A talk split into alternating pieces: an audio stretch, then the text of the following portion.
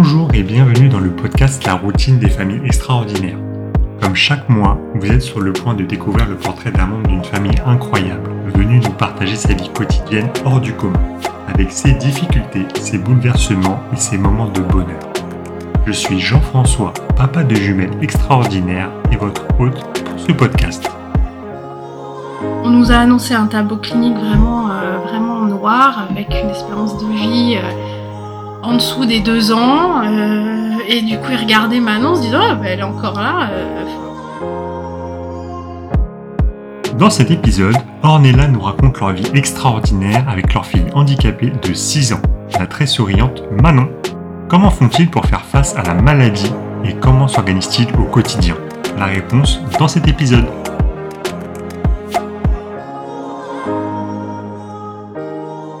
Bonjour Ornella, Bonjour. bienvenue pour ce nouvel épisode du podcast. On a enfin trouvé un créneau pour enregistrer cet épisode, donc je suis très content. Bah, pareil. Merci beaucoup d'être là. Bah, ça va. Je suis très contente euh, bah, de, de faire enfin ce, ce podcast avec toi. Super. Donc pour commencer, est-ce que tu peux nous dire de qui est composée ta famille extraordinaire? Alors, euh, dans l'ordre, il y a Manon, qui est notre fille aînée, euh, qui a 6 ans. Puis il y a Anna, qui a eu 9 mois. Le papa, Bastien, et le chat, Elliot, qu'on n'oublie pas. Donc vous êtes une famille extraordinaire. Mm. Et quel moment pour toi a fait basculer ta famille dans l'extraordinaire? Je pense que vraiment dans le concret, ça a été quand on a eu le diagnostic. Après, c'était déjà un peu extraordinaire euh, de faire de la psychomote et de la kiné euh, dès les, je sais pas, les quatre mois de Manon. Donc euh, dé- voilà, déjà ça c'était un peu particulier. Enfin, c'est pas classique.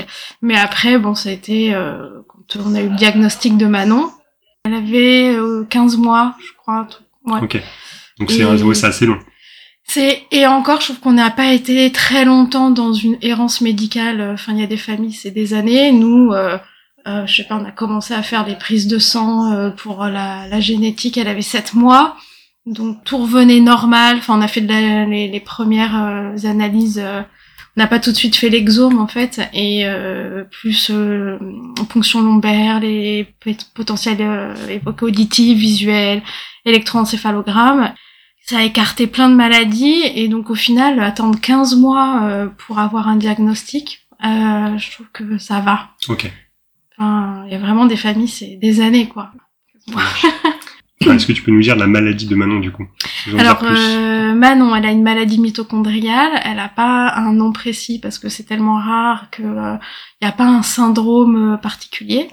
Mais voilà, c'est une maladie mitochondriale et dans ces maladies-là, c'est assez vaste comme tableau clinique. euh, C'est-à-dire que tu peux avoir une fatigue chronique d'origine mitochondriale, comme tu peux euh, avoir une, pathologie hyper grave euh, qui, euh, qui est dégénérative euh, Ouais. à cause de- des mitochondries, quoi, qui Ça fonctionnent marche. mal. Donc moi j'ai fait une petite recherche, mais est-ce que tu peux nous développer, nous dire ce que c'est qu'une maladie mitochondriale? Alors, les mitochondries, ce sont des petits organites Ouais. euh, qui sont dans les cellules et qui, on les appelle en fait les, les usines à énergie du corps parce que c'est elles qui vont donner la possibilité aux muscles de se tendre, d'avoir un bon tonus. Ça permet aussi au cerveau de se, de se développer correctement, de faire les bonnes connexions neuronales. Et aujourd'hui, on se- on s'aperçoit que les mitochondries, en fait, il y en a vraiment de partout dans le corps, sauf à la limite dans le sang, et que euh, elles sont, euh, elles peuvent être à l'origine aussi de maladies comme euh, Alzheimer, Ok. euh, le vieillissement de la peau. Euh, Donc il y a beaucoup de labos qui commencent à faire aussi des recherches sur les mitochondries pour ensuite euh, refaire des, enfin faire des, des crèmes anti-rides, des trucs comme ça. Euh, donc voilà, vraiment les, les mitochondries, c'est les petites usines du corps qui permettent au corps de, de fonctionner correctement en fait. Ok. Et comment vous vous êtes rendu compte que Manon avait cette maladie? C'était quoi les premiers Alors, symptômes? Euh, les premiers symptômes avec Manon, ça a été la non prise de poids, euh, comme dans plein de maladies, euh, pas forcément mitochondriales, hein, mais euh, voilà, un bébé qui ne mange pas, euh, c'est souvent. euh, enfin, en tout cas, on dit qu'un bébé qui mange est un bébé en bonne santé. En tout cas, Manon, elle avait 10 jours, c'était déjà très compliqué de la nourrir. Elle pleurait énormément. Alors bon, c'est peut-être parce que, enfin, j'ai l'impression que c'est énormément, peut-être parce que c'était mon premier enfant et tout, mais bon, elle pleurait vraiment beaucoup. Et puis pas trop de contact visuel, euh, pas de sourire. euh, donc au départ, on était parti euh, sur une idée d'autisme ou de voilà d'une maladie ou quelque chose en lien avec l'autisme. Puis euh, et puis petit à petit, on a vu un petit strabisme arriver, comme dans voilà plein de maladies euh, génétiques aussi, il y a ça. Et puis euh, et puis voilà, elle n'était pas très dans la communication.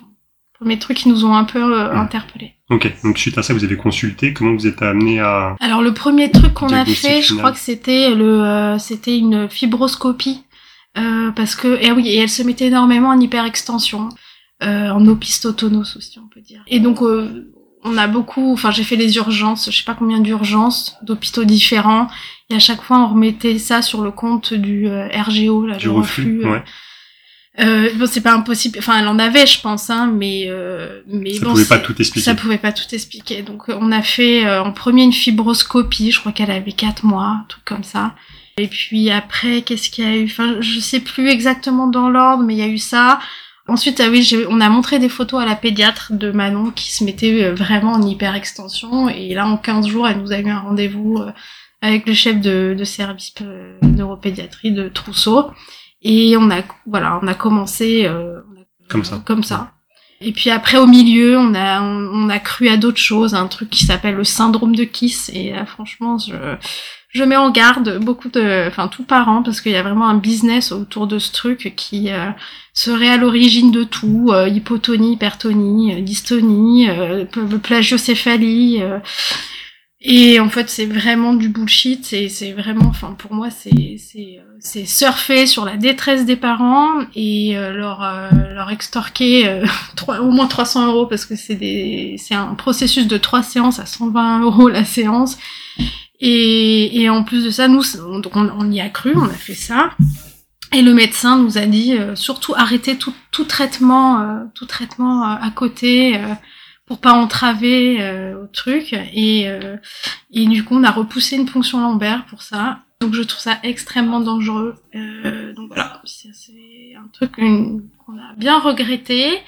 Et voilà. Puis en même, du coup, après, on a repris les les, les examens avec l'hôpital. Ok. Comment vous avez réagi quand on vous a annoncé le, la maladie de Manon Alors, on a réagi un peu différemment avec mon conjoint. Alors, enfin, vraiment à chaud, on sort de la, euh, on sort de chez le, le, le, neuropédiatre avec le généticien qui qui nous annonce un diagnostic euh, en nous lisant comme s'il nous lisait une, une définition d'un mot. Donc déjà, on n'a rien compris. euh, n'a mm. rien compris au, au, diagnostic. Le seul, le seul truc que j'ai compris, c'est qu'il fait, il y a un problème dans la euh, de la chaîne respiratoire de la mitochondrie. Et moi, j'ai compris deux mots, c'est genre problème et respiratoire. Mm. Et donc, j'ai dit, je, ma fille n'a pas de problème respiratoire. Bref. Euh, quand j'y pense, enfin, mais moi, ça me fait rire, mais euh, sur le moment, c'était pas drôle. On nous a annoncé un tableau clinique vraiment, euh, vraiment noir, avec une espérance de vie en dessous des deux ans euh, et du coup il regardait Manon se disant oh, bah, elle est encore là euh, enfin bref ça a été vraiment euh, vraiment raide quoi en fait. Euh, il n'y avait pas de psy à enfin pour encadrer on sait jamais comment les gens peuvent peuvent réagir. Enfin moi mon conjoint il est devenu blanc et il est sorti. Moi je suis restée avec Manon dans la dans la pièce et puis avec le voilà avec les médecins. Et puis après en sortant de l'hôpital euh, j'ai dit à mon conjoint, bon, il euh, n'y a pas moyen, on sera pas une famille de déprimés. Enfin, ça nous empêchera pas de faire des trucs. Et voilà. Et en fait, on, à partir de là, on a su aussi contre quoi on se battait. Et j'ai trouvé ça beaucoup plus simple, en fait. Euh, parce que je, les mois d'attente, d'attente des résultats, franchement, c'est, j'étais morte vivante en attendant les résultats. Et une fois qu'on les a eus, euh, on s'est dit, ok, bon, on, on, sait un peu à quoi s'attendre. Et, en fait, ça a été mieux après. Enfin, vraiment, dans, dans mes souvenirs, l'attente des résultats, pour moi, c'était vraiment le pire. Euh, voilà. Puis après, ce qui a été quand même difficile, je trouve, c'est de l'annoncer aux, aux, parents, à nos parents, en fait, et aux proches. Mmh. Euh, et parce que, enfin, moi, j'avais envie de rassurer mes parents, leur dire, OK, on a ça qui nous tombe dessus, mais vous inquiétez pas, mmh, ça va. Il faut aussi que tu gères l'émotion de l'entourage. Des autres, ouais. Mais euh, disons que je trouve que la, la façon dont enfin pour nous, dont on a eu l'annonce vraiment par les médecins, j'ai trouvé ça pourri.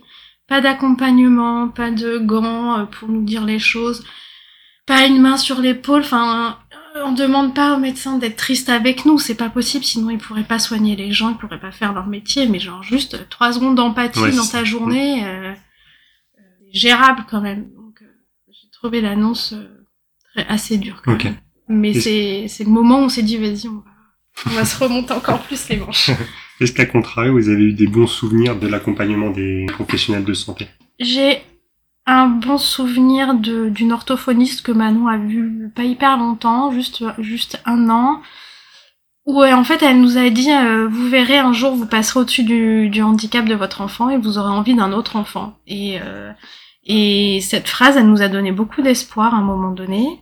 Donc ça c'était assez sympa. Après la psychomote de Manon qu'elle voit depuis maintenant six ans, euh, elle a toujours été très positive. elle a toujours eu un discours bah, positif et valorisant euh, au sujet de Manon, donc ça c'était bien. Enfin, on a, euh, je dirais que Trousseau ça a été le pire, et euh, après Trousseau, on a changé d'hôpital, on, enfin, on nous a renvoyé vers Necker, qui est du coup le centre de référence des maladies mytho, et après je trouve qu'on a plutôt eu des voilà des, des bonnes expériences. un bon accompagnement. Ouais, même s'il faut à chaque fois expliquer l'histoire de Manon et ça c'est ça c'est un peu fatigant, mais globalement, on n'a pas eu trop de, après ça, de mauvaises expériences. Ouais.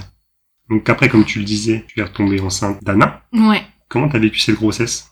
Euh, Je dirais mitigée, c'est-à-dire que nous, pour avoir Anna, on a fait euh, donc une PMA avec un dépistage préimplantatoire, puisque le papa et moi-même, on est tous les deux porteurs de la quasi même mutation qui fait que Manon a voilà, la maladie. Donc euh, pour pas avoir d'autres enfants avec euh, cette même maladie-là, on a, on a fait un DPI.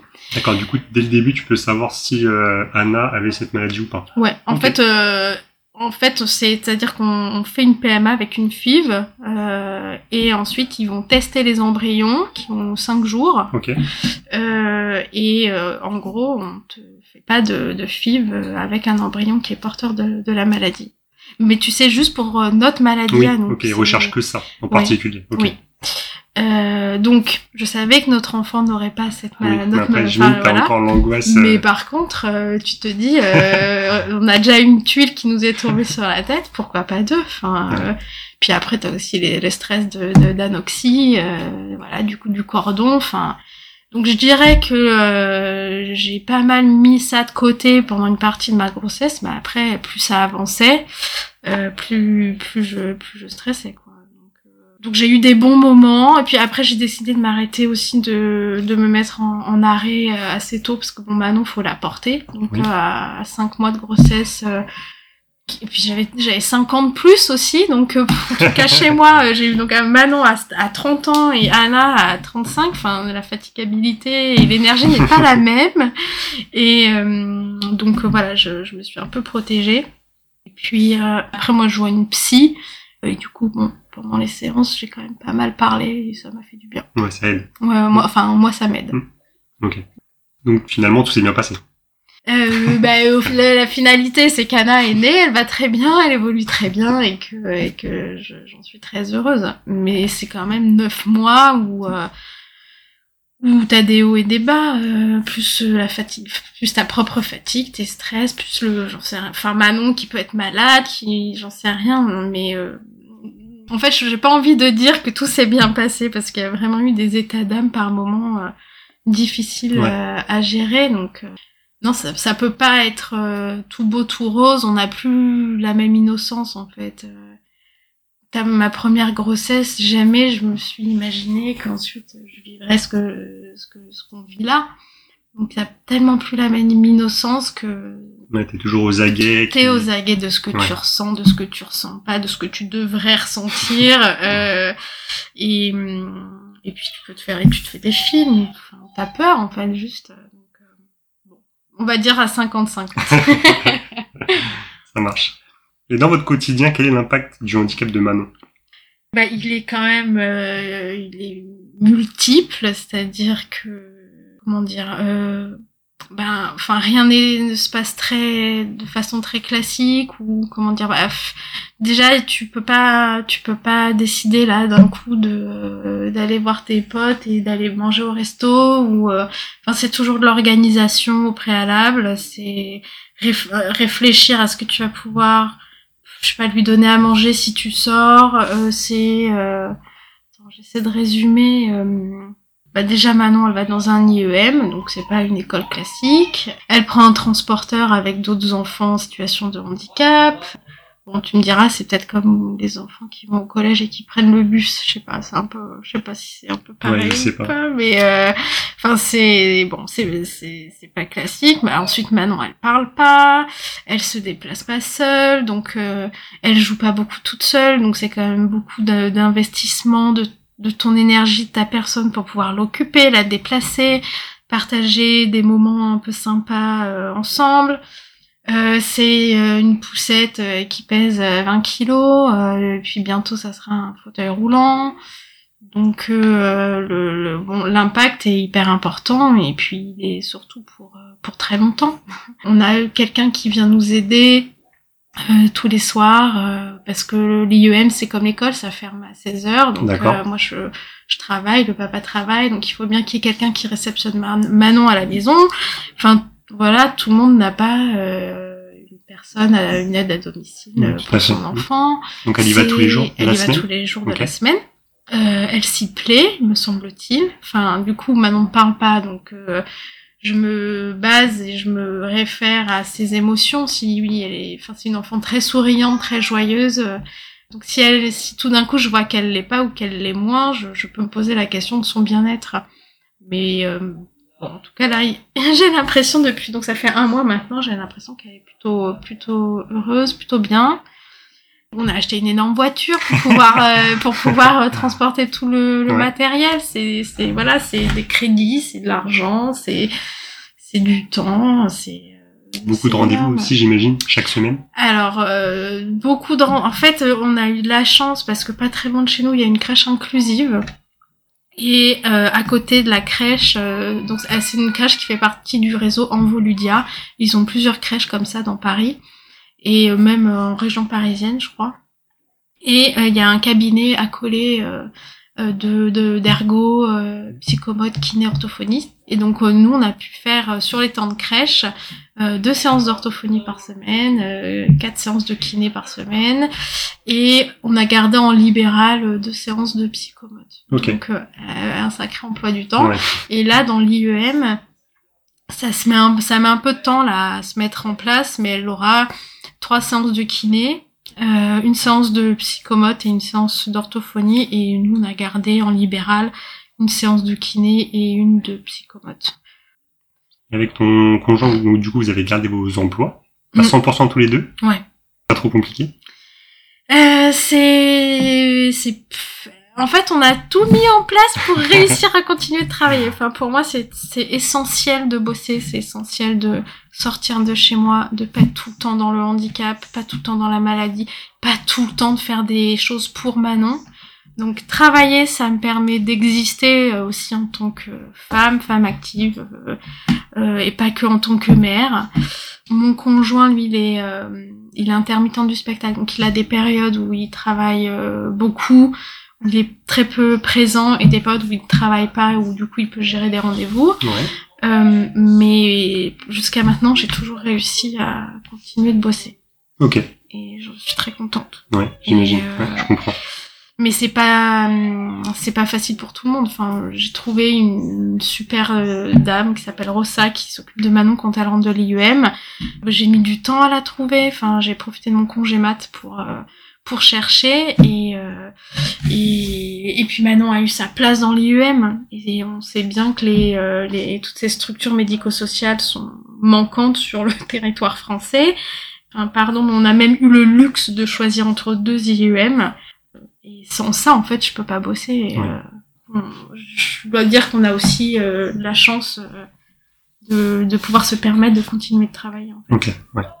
Mais c'est pas c'est pas simple pour tout le monde. Vous avez aussi fait des stages à l'étranger pour Manon? Oui, en effet. On est parti euh, deux fois en Pologne pour faire euh, des stages euh, intensifs parce qu'en fait là-bas t'as des centres où tu peux dormir et manger sur place et en plus voir un kiné, un psychomote, euh, tu faire de l'équithérapie, balnéothérapie, euh, stimulation à la marche, stimulation des membres sup, et tu fais ça euh, voilà sur 15 jours intensément.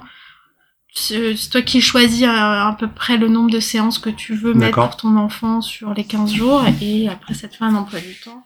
Et à chaque fois, on est euh, revenu hyper heureux. Déjà, on fait aussi des rencontres avec d'autres familles qui vivent les mêmes choses mmh. que toi, où t'as pas à expliquer le vocabulaire de ce que c'est qu'un EG, euh, l'hypotonie. Euh, enfin, tout le monde connaît, tout le monde, voilà.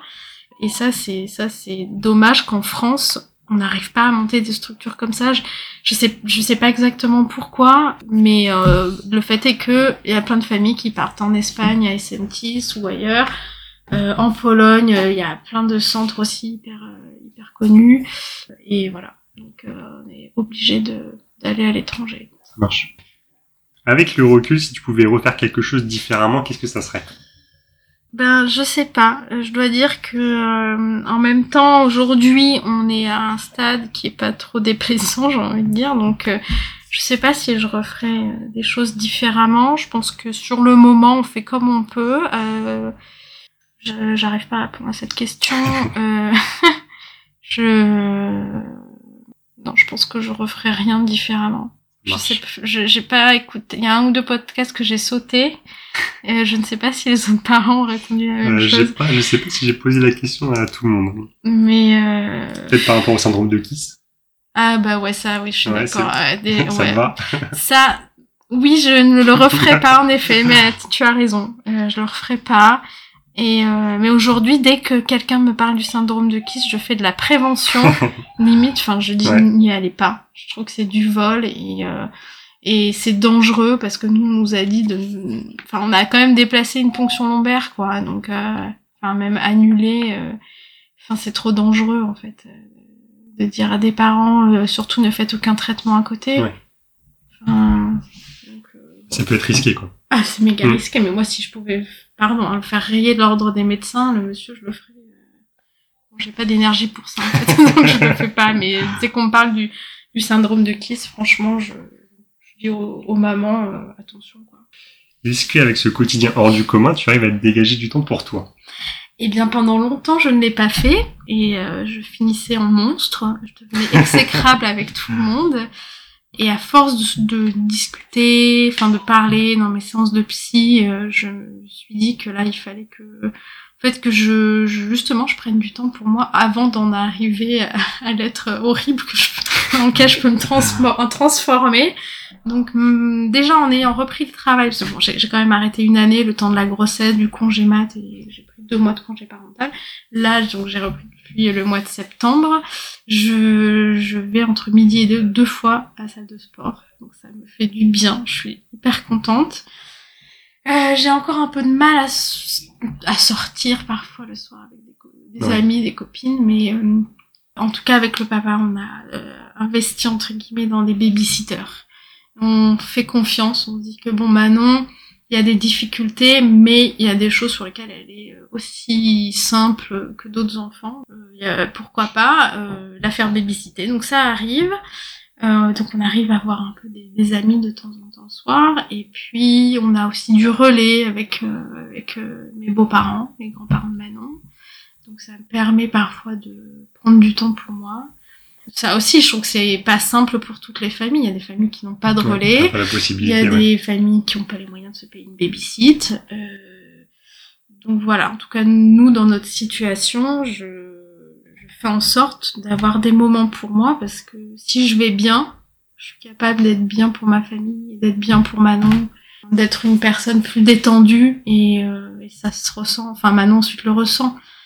Bon, parfois on n'a pas le choix, on peut pas prendre de temps pour soi, mais mais après quel est le coût de de ça? Enfin, euh, nous notre santé à nous aussi, elle est hyper importante parce que si tu es en bonne santé, tu vas pouvoir t'occuper de ton enfant. Enfin moi demain si je fais une j'en sais rien, un burn-out, une dépression, mais genre ça va être terrible. Enfin les conséquences sont terribles pour le pour le reste de la famille. Donc je préfère en amont parfois prendre soin de, moi et c'est pas de l'égoïsme vraiment et il y a beaucoup de mamans aussi qui, euh, qui, qui sont dans la culpabilité de prendre du temps pour elles c'est un truc pour lequel aussi je milite c'est genre les mamans mais ne culpabilisez pas prenez du temps pour vous autant que possible Parce qu'en fait, ce qui découle de ça, c'est c'est c'est. Ouais, si tu te sens bien, forcément, tu vas le tu vas partager avec tes enfants. à tes Exactement. enfants. Enfin, euh, je, enfin bon, pour moi en tout cas, ça marche comme ça. C'est la nuit et le jour. À un moment donné, si je, je n'ai pas pris une heure pour euh, pour moi ou sur je sais pas combien de temps, je je supporte plus personne. Et tandis que voilà, là, je vais, au sport deux fois par semaine entre midi et deux. C'est pas énorme, mais au moins je me suis dit j'ai ouais. eu ça pour Tout moi. J'étais vraiment en conscience de ce moment pour moi et, euh, et après je suis dispo et d'attaque et bien pour euh, pour Manon, pour pour ma famille. Donc euh, vraiment les mamans, euh, pas de culpabilité à prendre soin de vous quoi et à prendre du enfin soin vous, juste du temps pour vous de voilà c'est important même faites-le essayez de le faire. Pas de temps pour la culpabilité. Et ton conjoint, est-ce qu'il arrive à prendre du temps pour lui? Bah oui, euh, oui aussi, euh, peut-être. Euh, oui, oui, si lui va faire des tennis. euh, enfin, en tout cas, c'est un truc aussi qu'on se refuse jamais.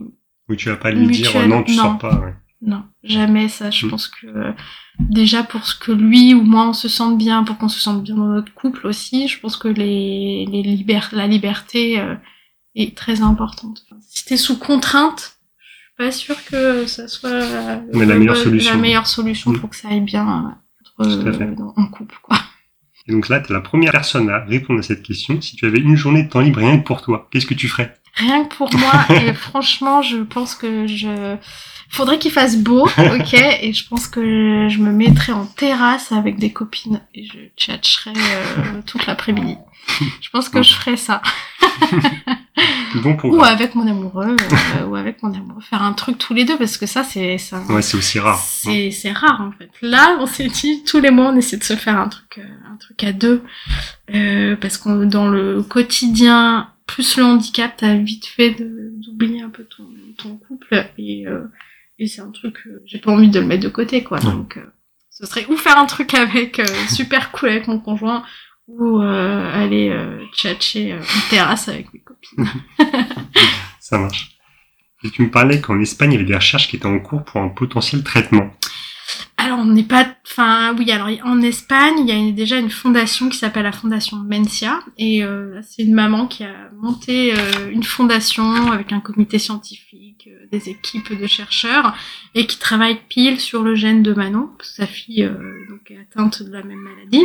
Donc, je dirais qu'on on a beaucoup de chance qu'il y ait quand même des gens qui travaillent sur, euh, sur le gène de Manon, et cette fondation, donc, qui est à Barcelone, a une approche euh, plutôt thérapie génique. Et il y a aussi une autre équipe à Séville Ok. qui travaille aussi sur la même maladie, euh, mais qui a une approche plus euh, traitement euh, moléculaire, enfin euh, repositionnement moléculaire, c'est-à-dire euh, voir s'il y a des molécules déjà existantes qui sont utilisées pour euh, soigner euh, d'autres maladies, voir si ça peut avoir un impact euh, positif sur euh, sur le fonctionnement de- des mitochondries. Ok. Et donc voilà, tu as une approche, euh, enfin c'est deux approches très différentes. Il y a deux, deux frères qui vont commencer un traitement euh, moléculaire, mais c'est vraiment après du, euh, du sur-mesure. Je sais pas exactement comment ça fonctionne. Euh, je pense que c'est des dosages entre différentes molécules et voir comment ça réagit euh, chaque, à chaque fois sur les, les cellules propres de chaque enfant. C'est peut-être pas le même dosage. Et eux, ils devraient commencer euh, courant du, du mois d'octobre.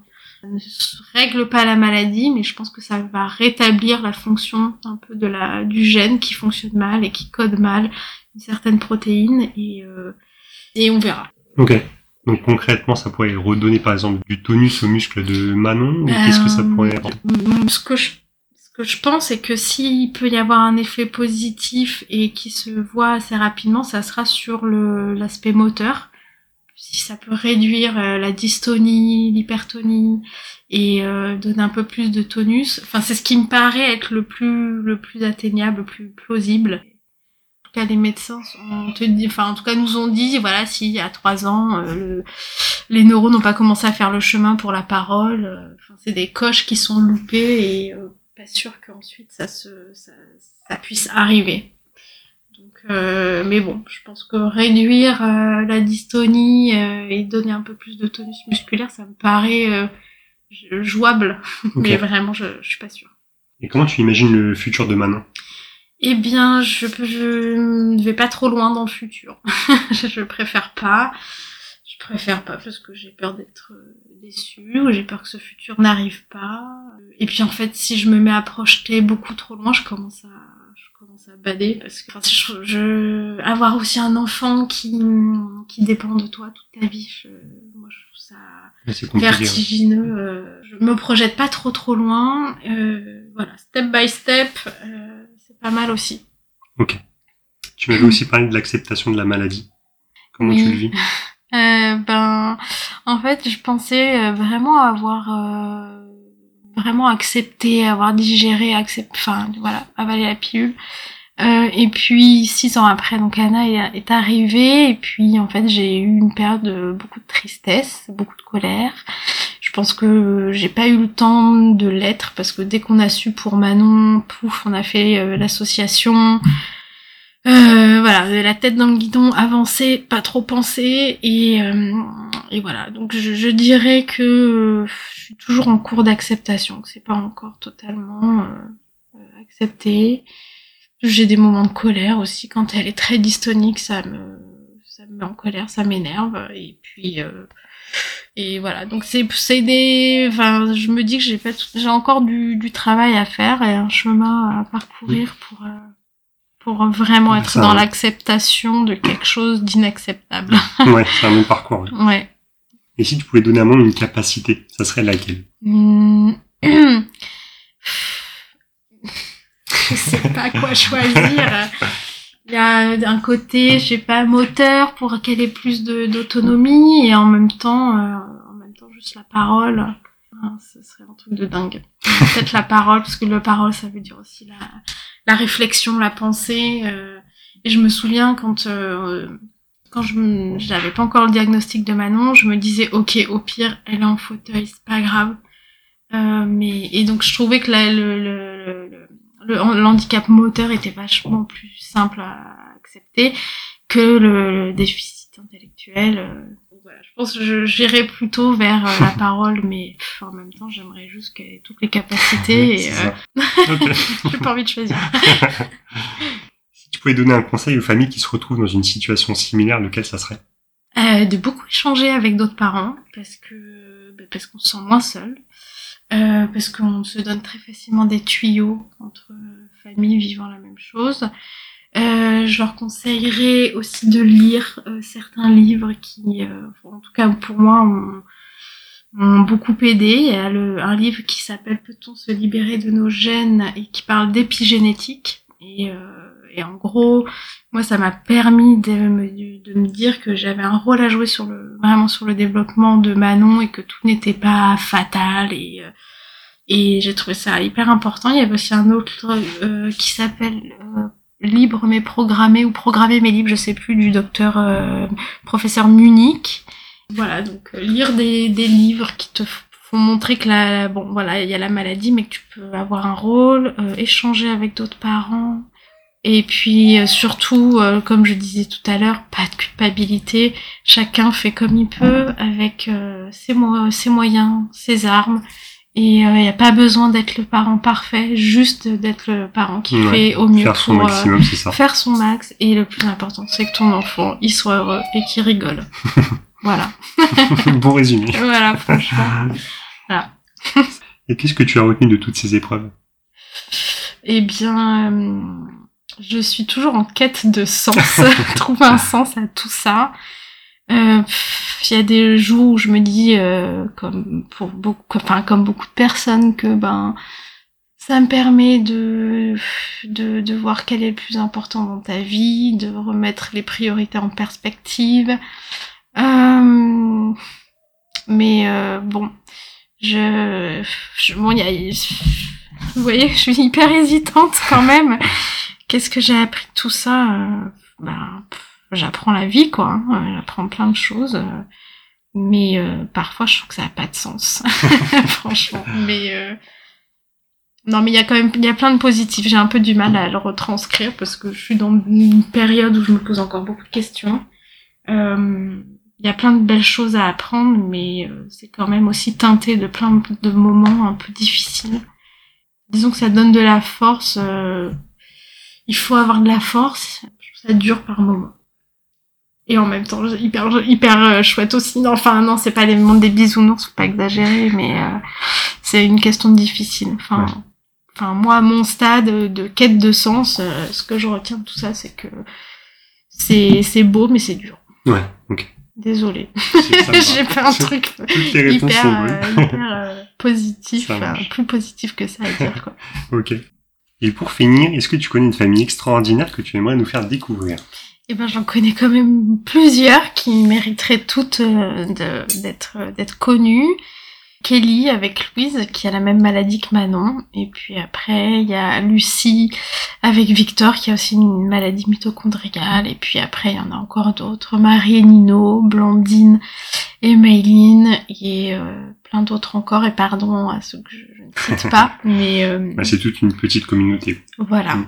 c'est ça. Il y en a quelques-unes qui sont en région parisienne, si, si tu veux faire un prochain podcast avec. Et puis, euh, voilà, mais voilà. Plein de mamans qui, et de familles surtout qui méritent d'être, d'être euh, entendues. Et ben merci Ornella. Ben, merci à toi Merci à toi et chez vous êtes une très belle famille. et Je vous souhaite plein de bonnes choses Eh pour la ben, suite. merci, c'est gentil.